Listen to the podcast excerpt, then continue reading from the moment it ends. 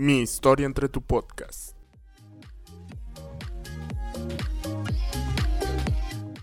Verónica Quevedo.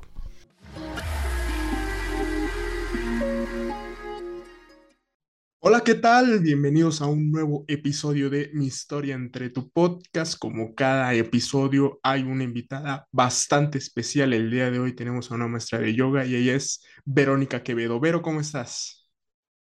Ay, muy bien, Miguel, muchas gracias. Muy contenta de estar aquí contigo, de compartir, de platicar, de echar chisme y de, y de profundizar un poquito en, en, en, en la vida. Pues bueno, primero que nada, bienvenida a este tu, tu espacio y esperemos que, que pueda ser de gran utilidad para toda la, la comunidad. Muchas gracias, ojalá. Pues bueno, comencemos esta plática con, con estas preguntas, digamos, ya del, del podcast. ¿Quién es y cómo describirías a Verónica Quevedo? Ah, caray, es este sí. Ah, caray. Ah, híjole, Verónica Quevedo es, es, es una yogini que de verdad disfruta la práctica de yoga, agradece la práctica de yoga, porque mi vida como Verónica Quevedo cambió a raíz de haber conocido la práctica de yoga. Entonces, Verónica Quevedo es alguien que disfruta de compartir la experiencia de la práctica de yoga sin o con todo lo que esto conlleva, ¿no? Eh, experiencias, malos ratos, el, el ser zen, el no ser zen, el, todo lo que implica hacer una práctica de yoga en la vida. Y, y, um, y además de yogi, pues una buena amiga, una buena persona, una buena hermana, una buena, pues trato de ser congruente, una, una persona congruente con todo lo que hace y con lo que piensa y, y con su gente y con, con sus experiencias. Es, es una pregunta bastante complicada, pero la verdad, este, e, es, es bonito para, para empezar y para tomar en torno a esta, a esta plática, ¿no? Está bien heavy, oye. y, y, cuéntame un poco cómo, cómo es que, que, comienzas en el yoga, qué es lo que te motiva, cómo, cómo llegas. Bueno, no sé cómo te ha ido cuando has entrevistado a otros yogis, pero casi todos llegamos al yoga, como a muchas de las circunstancias de, de la vida, por, por, por, momentos difíciles o por cosas complicadas en, en físicas emo y, y emocionales. Yo yo entro al yoga porque mi mamá enferma hace 20 años de ELA.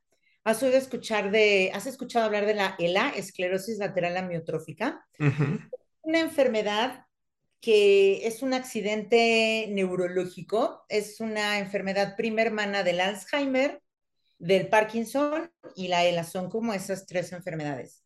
En el Parkinson eh, no controlas los movimientos, en el Alzheimer pierdes eh, memoria y en la ELA dejas de moverte.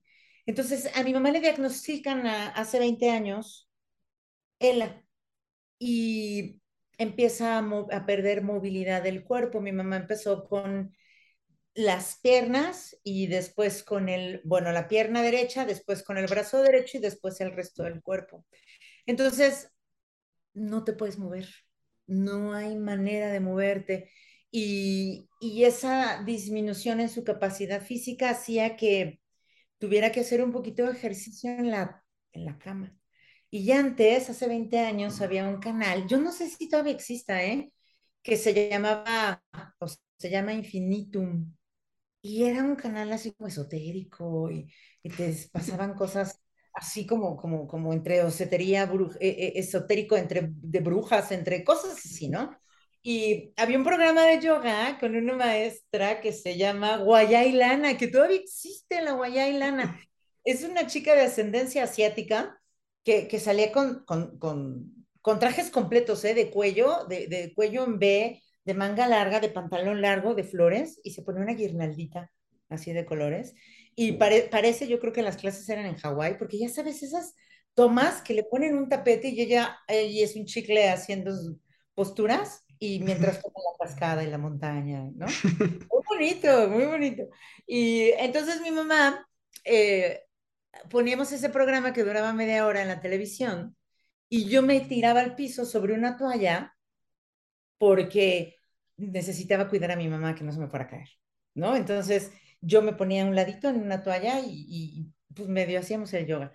Y me hizo sentir tan bien, Miguel, que entonces cuando ya, cuando, no, cuando ya descansaba de cuidar a mi mamá, me iba a la televisión del otro cuarto y entonces hacía yoga en otro programa de televisión que también, ya no sé si existe el, el Discovery Home and Health de la cadena del Discovery Channel. Uh -huh. Entonces había muchos otros programas de yoga. Había, estaba Shivarrea, me recuerdo que hice un par de programas con Shivarrea y... Um, Ay, siempre se me olvida el nombre, pero ahorita me voy a acordar. Hay otro tipo de ascendencia asiática que también daba, daba clases de yoga, porque luego tomé clase con él y no sabes, al pobre lo asusté. Yo creo que de haber dicho, esta está loca, pero ahorita me voy a acordar de él. Eh, y entonces me, me, mudaba yo al cuarto de al lado y hacía yoguita porque me hacía sentir muy bien. Entonces ese fue mi, mi primer contacto con, con la práctica del yoga en la televisión como lo entendía. Y cómo, o sea, esta conexión de, de, de ver clases en la, en la televisión, ¿cómo lo, lo trasladas a, a, un shala, a un estudio? ¿Cómo, cómo, es, cómo empieza tu interés en, en a, adentrarte más a la práctica? Bueno, a ver, ahí te va. Es que es bien, bien, bien, bien complicado. Yo conozco el yoga y empiezo a hacer esas, esas prácticas de yoga en la televisión, ¿no? Mi mamá, mi mamá fallece y entonces yo odio al mundo, me peleo con todos y ya sabes, este, el, el dolor, yo creo que de esos dolores que muy grandes que los seres humanos tenemos, ¿no? Y entonces yo me olvido del yoga, me olvido completamente del yoga y soy de kickboxing, de correr, de, ya sabes, ¿no? Y yo pesaba 86 kilos hace 20 años. Entonces, porque era parte de mi trabajo, era una cosa así como, como también de autoprotección y demás, ¿no? Y un día llegué temprano a, a, mi clase de kickboxing y me tocó ver la clase de, de la una hora antes que era de yoga con Gaby Tavera, que tú la conoces. Uh -huh. Y entonces veo y digo, ¡Ah! clase de yoga. Y entonces ahí me revolucionó después de casi un año de haber dejado el yoga, o sea, de no haber hecho yoguita en la televisión. Y entro al salón de yoga con con esta primera experiencia de clase en vivo y, y fue muy difícil porque todos tenían un cierto nivel de práctica, todos estaban hechos un nudo y estaban bien contentos. Y yo estaba hecha un nudo y estaba enojada y no entendía por qué era de, ¿por qué están contentos? A ver, ¿por qué? O sea, no entiendo, o sea, no, no, estaba enojada, porque no me salía, porque no era la misma experiencia que yo había tenido en la televisión, porque claro, en la televisión, pues en la tele, ¿quién me va a corregir? ¿Quién me iba a decir? Lo estás haciendo mal, chaparrita, a ver, necesitas meter la panza, necesitas subir la pierna, ¿no? Entonces, cuando llegas a ese primer encuentro de una clase eh, presencial de yoga, ay, es, es complicado, porque el yoga te tiene que pescar en el momento adecuado.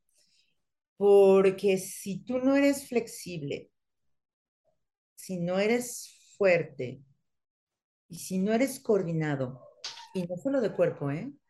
sino de mente, se te hace lo más difícil que hay y no regresas. Dices, esto no es para mí y yo me voy.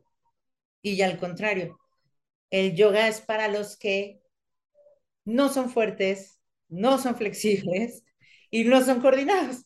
Para ellos es el yoga. Entonces, es como, como, como ese primer choque de qué carambas estoy haciendo aquí. Me debería de seguir corriendo en la banda, ¿no? Entonces, pues por ahí. Y por ejemplo, ¿consideras que este fue como que un, no, no miedo, sino que digamos, barrera para realmente darte cuenta de, de lo que, de lo que estaba por venir dentro del yoga? Sí, sí, porque ahora te lo puedo decir, después de 20 años, siempre es más fácil cuando tú haces algo ir hacia afuera. No sé si, si, si, si me puedas entender. Si, si yo hago, a ver, es que, ¿cómo, cómo lo explico? Cuando tú haces una práctica de yoga, tienes que hacer un trabajo de conciencia, de ir hacia adentro y decir, ¿qué estoy queriendo hacer? ¿Qué estoy tratando de mover? ¿Cómo me estoy comunicando conmigo? Porque no es lo mismo cuando tú vas a un gimnasio y ya haces ejercicio de bíceps y tríceps, que ya sabes que es un ejercicio, puede ser complicado porque va a depender del peso que tengas, ¿no? Pero es un ejercicio, digamos, un movimiento muy sencillo, ¿no? Si tú vas al baile, pues derecha, izquierda, derecha, izquierda, pasito, tum, pasito, tum, y ya, ¿no?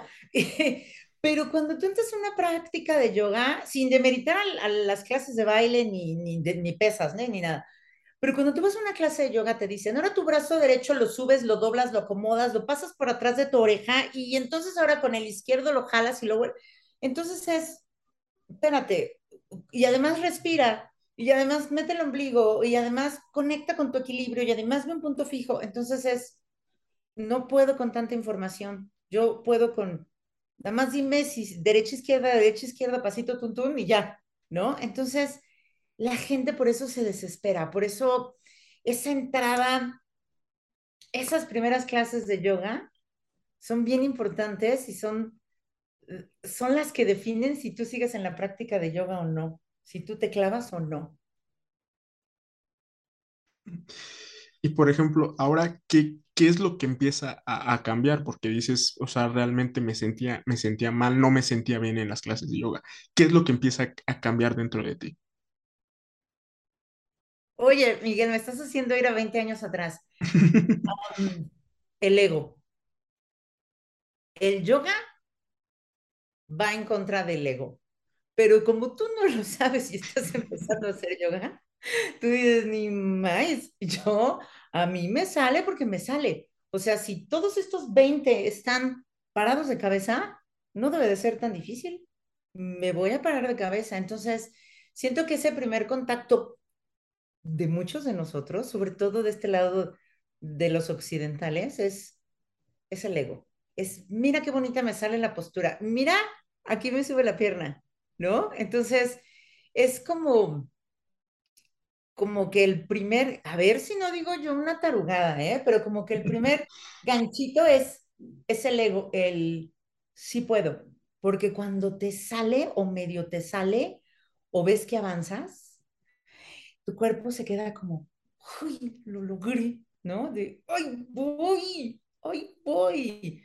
Y bueno, quizá pasa mucho tiempo o quizá nunca va a pasar el tiempo en que tú digas, ya no me importa si me paro de cabeza o no. ¿No? Ya lo que me deja este momentito de estar conmigo, de respirar, de conectar conmigo y para mí, ya con eso es suficiente, me paro uno de cabeza, ¿no? Algunos llegamos, algunos nos tardamos más y algunos nunca vamos a llegar. Entonces, bueno, pues ahí sí ya depende. ¿Y, y esa es como una de las posturas que más te, que más te ha costado o cuáles son de las que más te ha costado? Um, pues es que me cuestan trabajo las inversiones. A mí me cuestan trabajo las inversiones. Yo me paré de cabeza cuatro años después de mi práctica de yoga. Cuatro años es mucho tiempo. Eh, tengo practicando yoga 20 años y cuatro años me, me tardé en pararme de cabeza. El cuervo, por ejemplo, Bakasana me costó seis años y todavía de pronto hay veces que no te sale, que por más que lo haces, nomás no te, no te trepas y de pronto te sale sin, sin dificultad el, los parados en las manos. Dicen que, que las inversiones son no permitirte ver la vida desde otro ángulo. O cómo reaccionas tú cuando tu mundo está de cabeza. ¿Cómo logras acomodar las cosas? A estas alturas ya no me preocupa si me salen o no. Yo te entiendo. Pasa, pasa el tiempo, pasa tu, tu, tu práctica, sigue, sigues estando dentro del yoga. ¿Y en dónde es el momento dentro de, esta práctica que dices, voy a dar el siguiente paso? O sea, voy a, a prepararme más para lo que, lo que a mí me han transmitido, transmitirlo a, a otras personas.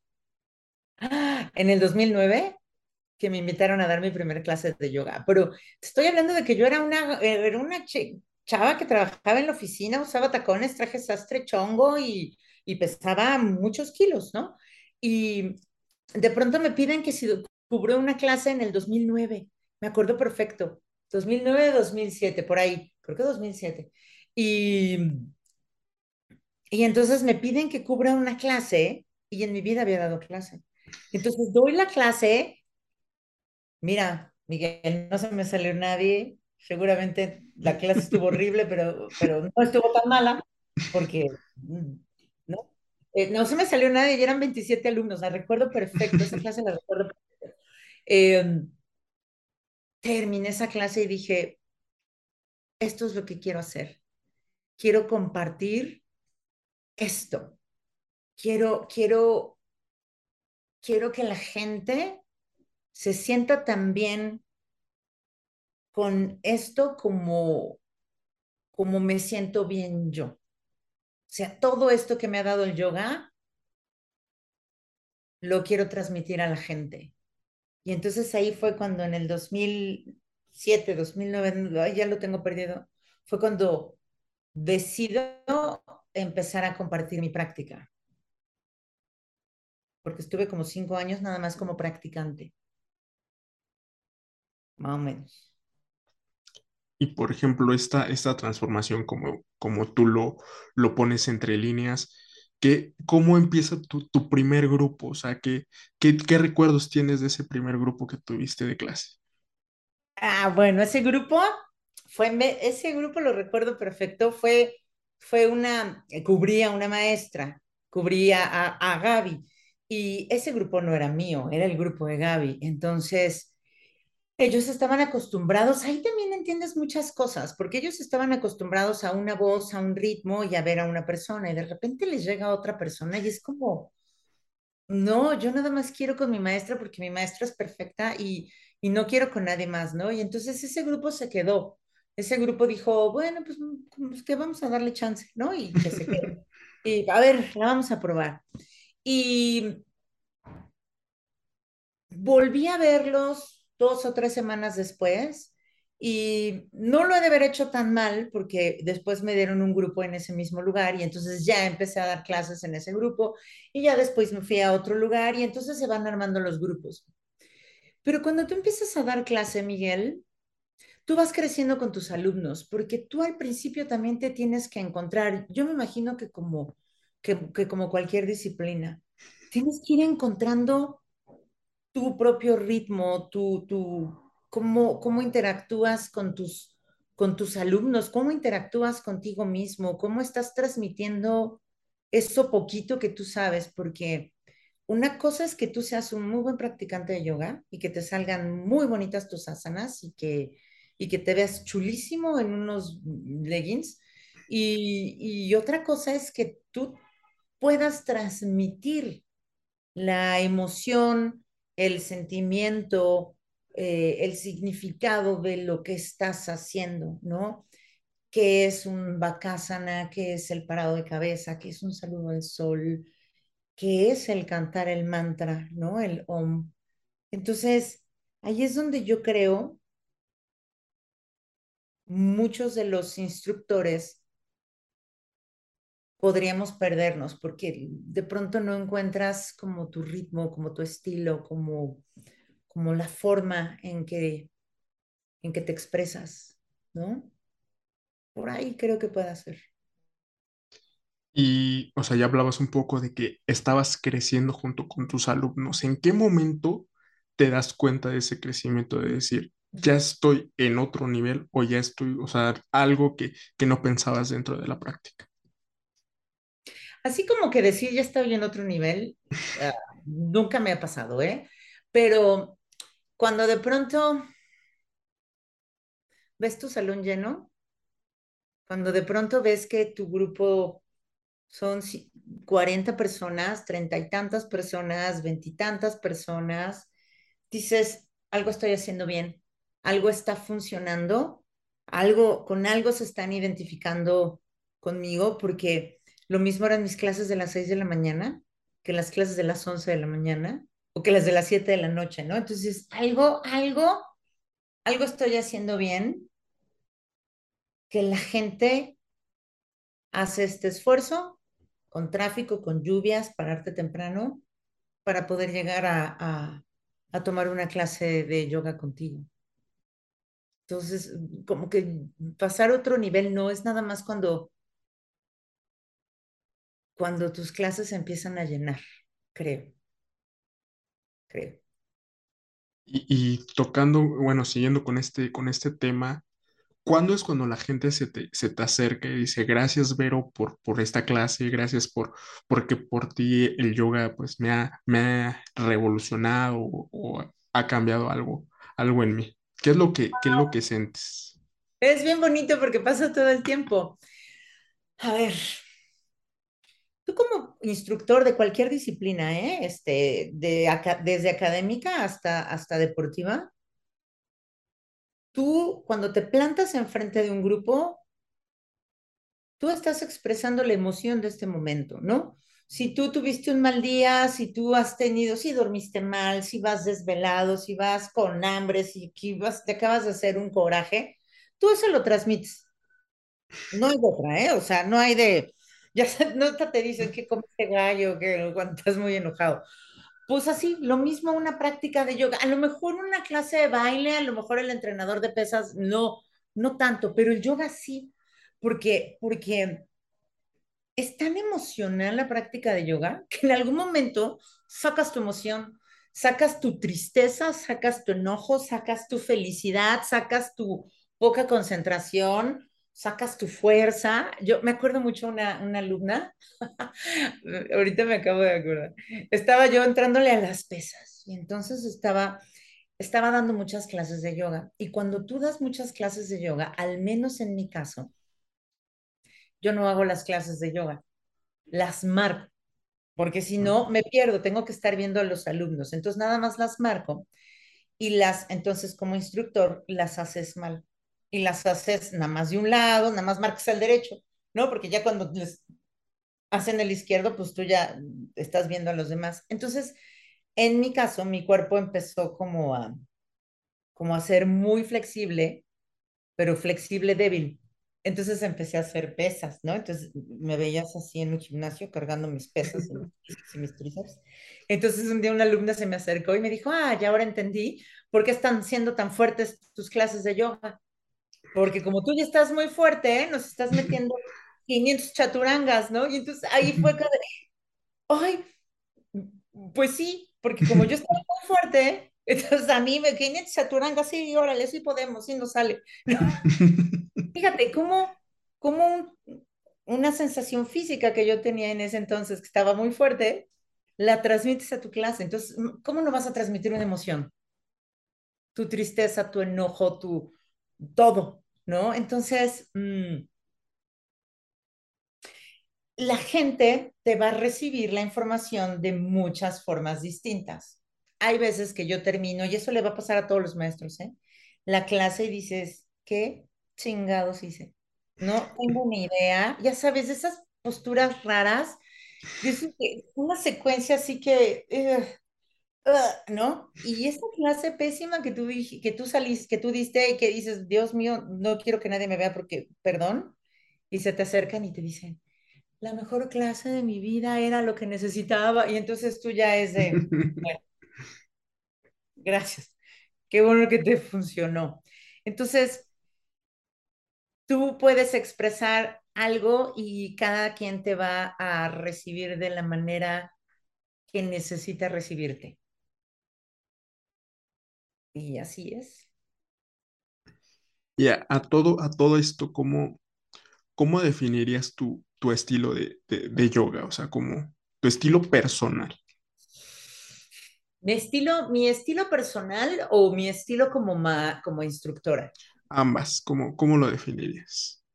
Mira, yo soy vinyasera, pero vinyasa es un, un estilo de, del, del hatha yoga donde te mueves al ritmo de la respiración.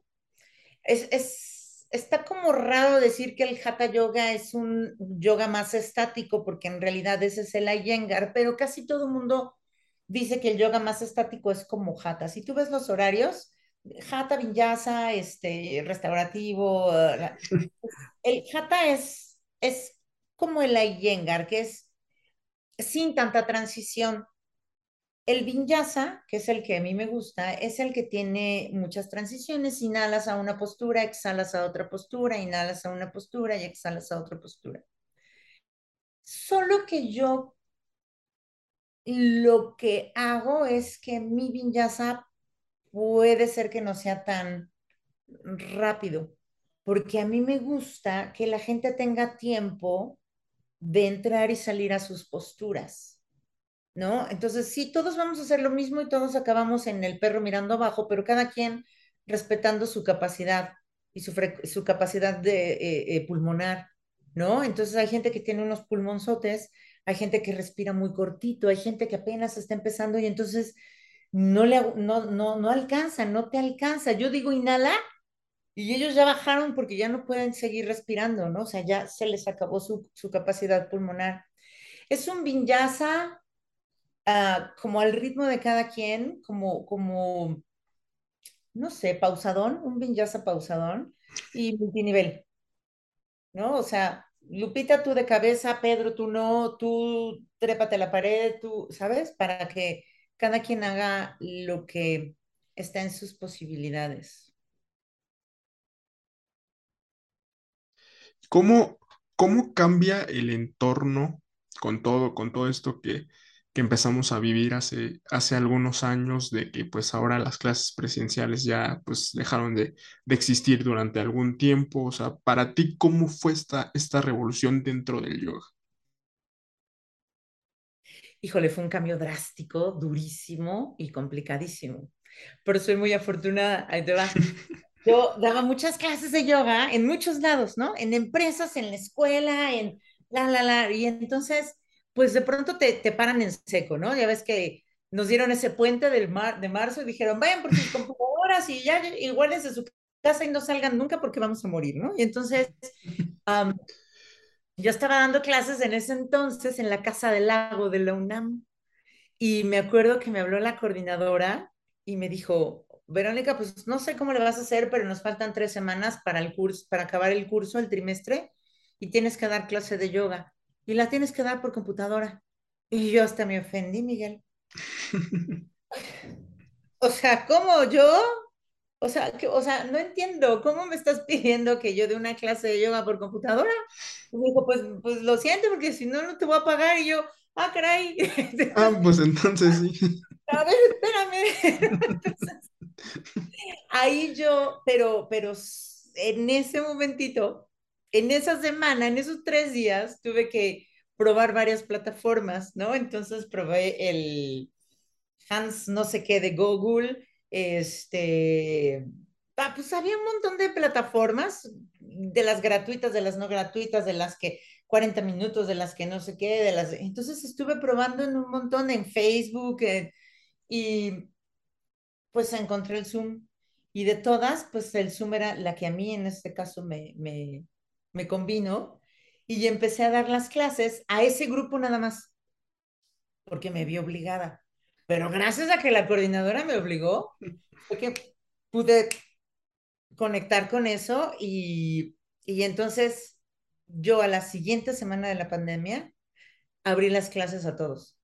Y entonces sí, mis clases eran de 40, de 60, ya sabes que no te caben en la pantalla. Y yo hoy los veía y los veía, pero también fue un proceso de aprendizaje, porque entonces yo hacía la práctica, pero entonces no los veía, pero entonces vete a saber qué estaban haciendo, pero porque yo quería que me vieran, pero entonces fue un proceso de aprendizaje para todos, desde yo poner la cámara en la computadora para que me vieran, sin música, con música, sin audífono, con audífono, micrófono, la luz, el fondo, mi casa, quita la taza, ¿no? Este, ah, sí, ¿no? De que se ve el sillón, pero, pero no lo puedo quitar, ¿no? Y ellos también de que no quieren que, que veas luego la casa, ¿no? No quieren que veas su entorno, entonces te apagan la computadora. Doy clases en las empresas, Miguel. Son 60 personas, 60 cámaras apagadas. Entonces es, pues, pues, pues síganme los buenos, ¿no? Y entonces ya te puedes hacer la práctica y si te siguen, si lo hicieron, si nomás te están viendo, pues ahora sí que, no sé, fue, yo creo que fue un, un proceso donde aprendimos todos. Y ahorita hay gente que sigue feliz con el Zoom, hay gente que lo odia, yo lo, tengo una relación amor-odio con el Zoom. Eh, y pues, pues un proceso de adaptación a un nuevo, a un nuevo estilo de, de hacer yoga y pues cualquier otro ejercicio, ¿no? Cualquier otra cosita. En, en tu experiencia dentro de, de, de la, de la actividad física, en todo esto que, en las actividades que, que habías mencionado anteriormente, ¿Alguna vez viste alguna relación dentro del yoga? O sea, de todas las actividades. O es que todo, ujú. eh, dime, dime, dime. O sea, alguna vez, o sea, de que, por ejemplo, el kickboxing, que viste alguna relación que se, que tuviera con el yoga. Miguel, es que todo lo que hacemos es yoga. Lo que hacemos todo el tiempo es yoga. Lo que pasa es que es como muy difícil aceptarlo, pero a ver, yoga no es una práctica de una hora en un salón, en un shala y párate de cabeza. O sea, sí, es el- las posturas, ¿no? Yoga, yoga es una experiencia de vida. Yoga, yoga, una de sus definiciones es unión. Mente, cuerpo y alma. Eso está dificilísimo. ¿Cómo unes el cuerpo, la mente y el alma? O sea, así como, eh, eh, estás fumada, ya deja de fumar esas cosas, te dicen tus cuates, ¿no? O los entran a tu clase de yoga y te dicen, aquí es donde viene uno a flotar, aquí es donde uno va- viene a dormirse, ¿no? Así te dicen los que entran a las clases. Pero Patanjali, que es el maestro que compila toda la, todo lo que existía del yoga, dice que el yoga es calmar los pensamientos de tu cabeza. Y, y uno cree, Miguel, que es muy fregón porque trabajas a cinco pistas, ¿no? Manejas, atiendes la llamada y vienes comiendo, pero, pero, pero estás cuidando no sé qué, y en realidad no estás presente. El calmar tu mente es estar presente. ¿Dónde estás presente? En tu trabajo, en tu clase de baile, derecha, izquierda, derecha, izquierda, pasito, tuntún, tienes que estar presente porque si no te lastimas el tobillo y cuánta gente se lastima en una clasita de baile. Y te estoy poniendo pasito tuntún, pero has visto las clases de baile, es una cosa complicadísima. Brazo de izquierda, derecha, para la cadera para un lado, el brazo para el otro y tú miras para el otro. O sea, los corredores, yo he corrido dos maratones. Si no estás contigo, si no estás respirando, si no estás haciendo una, conex una conexión interna, no haces 42 kilómetros. No hay manera. No, no te da el cuerpo. Pilates, pues es como, como, pues nada más que está muy enfocado al cuerpo, pero, pero pues también es respiración y es concéntrate, ya aprieta el músculo, o sea, todo lo que hacemos es, yo digo que todo lo que hacemos es yoga. ¿Cómo te comunicas? ¿Cómo piensas? ¿Cómo hablas? ¿Cómo escribes? ¿Cómo, ¿No te ha pasado? ¿Tú eres practicante de yoga, Miguel? Sí. ¿Qué dices? Esta fuerza, esta flexibilidad, esta paciencia, este control, esta coordinación, todo lo que yo tengo en el tapete es como tú eres allá afuera. Es los, los que tienen el ego bien trepado y me paro de cabeza porque me paro de cabeza, ahí está, el ego está a todo lo que da fuera del tapete. si son poco flexibles, afuera del tapete se nota. No solo es si se suben la pierna atrás de la cabeza, sino es en la flexibilidad de mente, de pensamiento, de cambiar, de adaptarse. Entonces, yo creo que el yoga está en todo, Miguel. En todo. ¿Cuál, cuál ha sido una de las, de las mejores experiencias, o si puedes contar algunas, de tu práctica, o sea, de algún lugar que hayas ido, de alguna clase que, que hayas tomado, inclusive que hayas dado? Híjole, un montón. Ah, yo creo que todos los practicantes de yoga, sí, en algún momento tenemos que ir a la India. O sea, sí, sí necesitas saber el origen de todo lo que estás haciendo. Y, y la India a mí me dejó, me dio, me dio mucha claridad de, de, de, muchas cosas que ningún maestro me las había podido platicar o ningún maestro me las había podido transmitir. India es devoción absoluta, devoción en todo lo que hacen. Y, y entonces esa devoción es la que tú tienes que tener al hacer tu práctica física de yoga. Y esa devoción es la que tú tienes que tener en tu práctica fuera de tu tapete de yoga, en toda tu vida, esa devoción. Entonces, e, el viaje a India, el viaje a India hay que hacerlo. O sea, todos los que hacemos yoga, hay que ir en algún momento a, a India a, a, encontrar, no te vas, bueno, en mi caso no me fui a encontrar yo y a encontrar la luz y la iluminación, no lo logré, pero sí sí entendí muchas cosas. Entonces sí me parece que es importante ese viaje a, a India.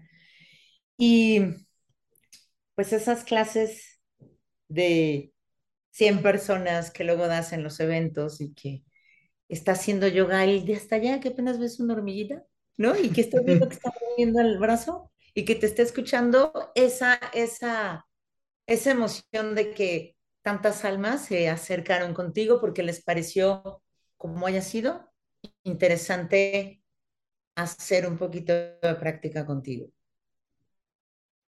Entonces, es, es lindo. Y en un encuentro nacional de yoga, nada más que no me acuerdo de este tipo, ahorita me voy a acordar. Yo hacía yoga en la televisión con este, ahorita me voy a acordar. Y entonces yo estaba eh, casi enamorada de él, ¿no? Y en un encuentro de yoga, de esos que se, que se hacen en el sur de la ciudad, en el hotel del sur de la ciudad, lo, eh, lo trajeron, ya lo, lo, tengo ahorita el nombre, ya me voy a acordar. Y entonces yo supe que estaba en la lista de maestros y dije, pero por supuesto que tengo que ir a tomar clase con él, ¿no? Y entonces verlo en vivo, Miguel, fue así como, eh, o sea, fue no lo puedo creer. Gracias, qué emoción que estés conmigo, que esté yo tomando tu clase y escuchándote en vivo. Entonces éramos como 200 em, alumnos. Entonces estábamos haciendo upavista con asana, que es esta postura que estás sentado en el piso, tus piernas están separadas y tú estás intentando poner tu ombligo, las costillas, el pecho y la barbilla el piso, ¿no? Así como si te soltaras al piso.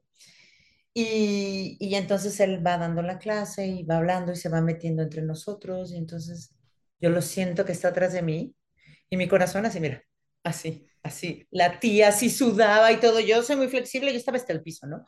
Pero yo estaba muy nerviosa porque ahí estaba él, y, se me acaba de ir el nombre, y él entonces me toca como para presionarme un poquito más, como para ayudarme a bajar más, y yo empiezo a llorar, de que hasta empecé a llorar así, y entonces el tipo se queda, suspende la clase y me dices, perdona, yo creo que el tipo pensó, el maestro pensó que me rompió o algo así, porque yo estaba en el llanto y se asustó mucho, yo nada más le dije, ya después le dije, I love you, I love you, I'm fine, ya, ¿sabes? Y y, nunca más se me acercó y nunca más dejó que me acercara, porque yo lo quise buscar y dijo, no, está, está, no vaya a ser. Eh, entonces, esa, ahorita me acordé de esta, de esta, de este, de este encuentro con este, con este de maestro. Yo, Willy, Willy, te lo voy a mandar después por WhatsApp para que nos acordemos del nombre de esto. Y, muchas, ¿eh? muchas experiencias, todas las clases te dejan algo, todos los maestros te dejan algo, todos tus alumnos te dejan algo. Eh, lo importante es estar receptivo a recibir. Y a mí, ahorita con todo esto que, que, comentaste, me gustaría, este, digamos, estacionarme con estos dos, con estos dos temas, comenzando con lo de, con lo de la India. ¿Cómo, cómo surge? ¿Te invitan? ¿Tú, te, tú decides ir? ¿Qué, qué, qué, qué esperas? O sea, ¿qué pensaste que ibas a, a encontrar y qué fue con lo que te encontraste? ¿Quieres que te diga la verdad, Miguel? Claro. Me fui, estaba yo viendo hacer un teacher training con, Gabriela Tavera, que es muy, muy amiga mía, ¿no? Y entonces estaba la oportunidad de sí, vamos, nos van a pagar, no, pero sí, pero no. Al final, el lugar donde estábamos dando clase ya no nos pagó ni nada, entonces lo teníamos que pagar nosotros. Dijimos, bueno, pues sí, vámonos y no sé qué. Y estábamos cenando. Y nos ganaron las copas. Y entonces nos conectamos al, vamos a buscar un vuelo, vámonos a la India, sí. Y entonces fue, mira, aquí hay un vuelo, sí, vámonos, sí, en diciembre. Bueno, a ver, a ver si pasa la tarjeta. Y pasó la tarjeta. y compramos los boletos. Y de pronto fue así como que ya cuando, usted ya tiene dos boletos, fue así como, güey, nos vamos a ir a la India. porque no es, me voy a San Francisco, ¿no? O sea, me voy a la Querétaro, no, era la India. Y así es como nos fuimos a la India. Un poco parecido como lo que estamos viviendo en estos tiempos de que, pues vámonos al mundial. y de vámonos repente... al... Pues, yoga te dice vive el presente. Y y, en ese momento fue, pues si pasa la tarjeta, vámonos. Y la tarjeta pasó con los boletos de avión a la India y fue señal de, la vida nos está diciendo que nos tenemos que ir a la India, vamos a la India. Y entonces así es, realmente así fue el origen del viaje. Ya después lo organizamos bien y ya lo disfrutamos mucho, ya fue diferente.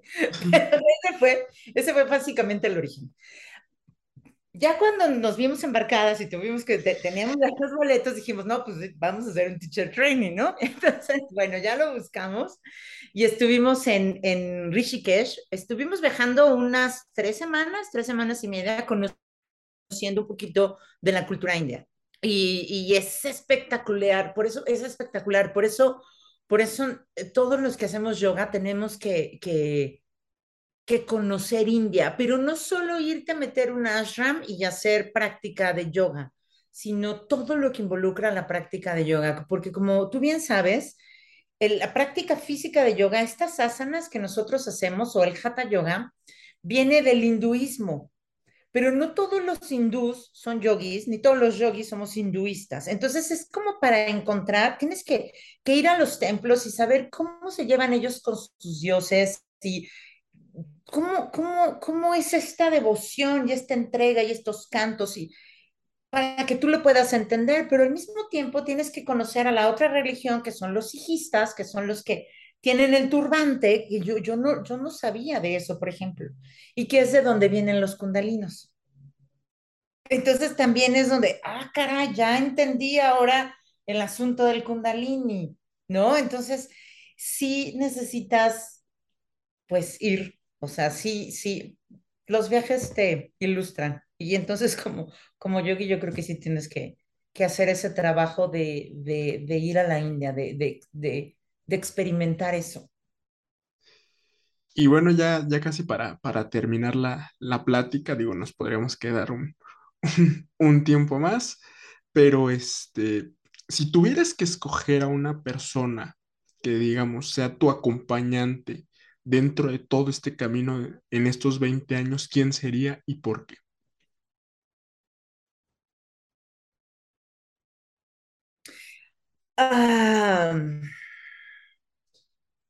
Pues mira, yo creo que tengo un gran acompañante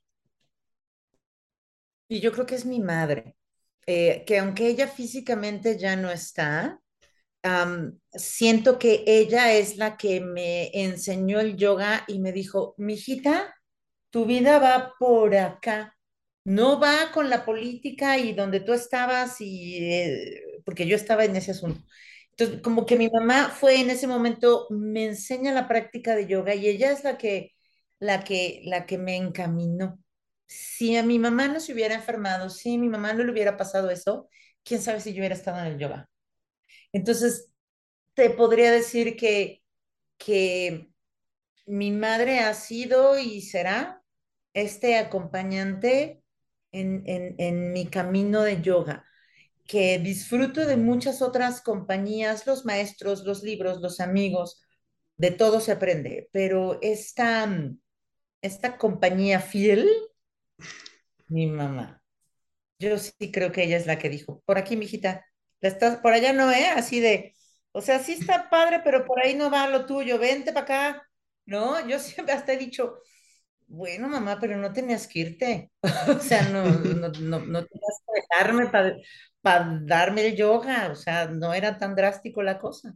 Entonces, bueno, bueno, eh, también eso tienes que entenderlo. Y, y sin el yoga, seguramente esa pérdida todavía me tendría como, como medio loca, ¿no? Entonces, no he sido un dragón en, en, en todos esos aspectos de mi vida y en todas estas pérdidas que yo he tenido por la experiencia del yoga. Pero no el yoga de las posturas, ¿eh? sino el yoga como experiencia de vida. Y a todo este, este yoga que, que, que tú mencionas, ¿qué pensamiento le, le, le dirías o, o le dedicarías?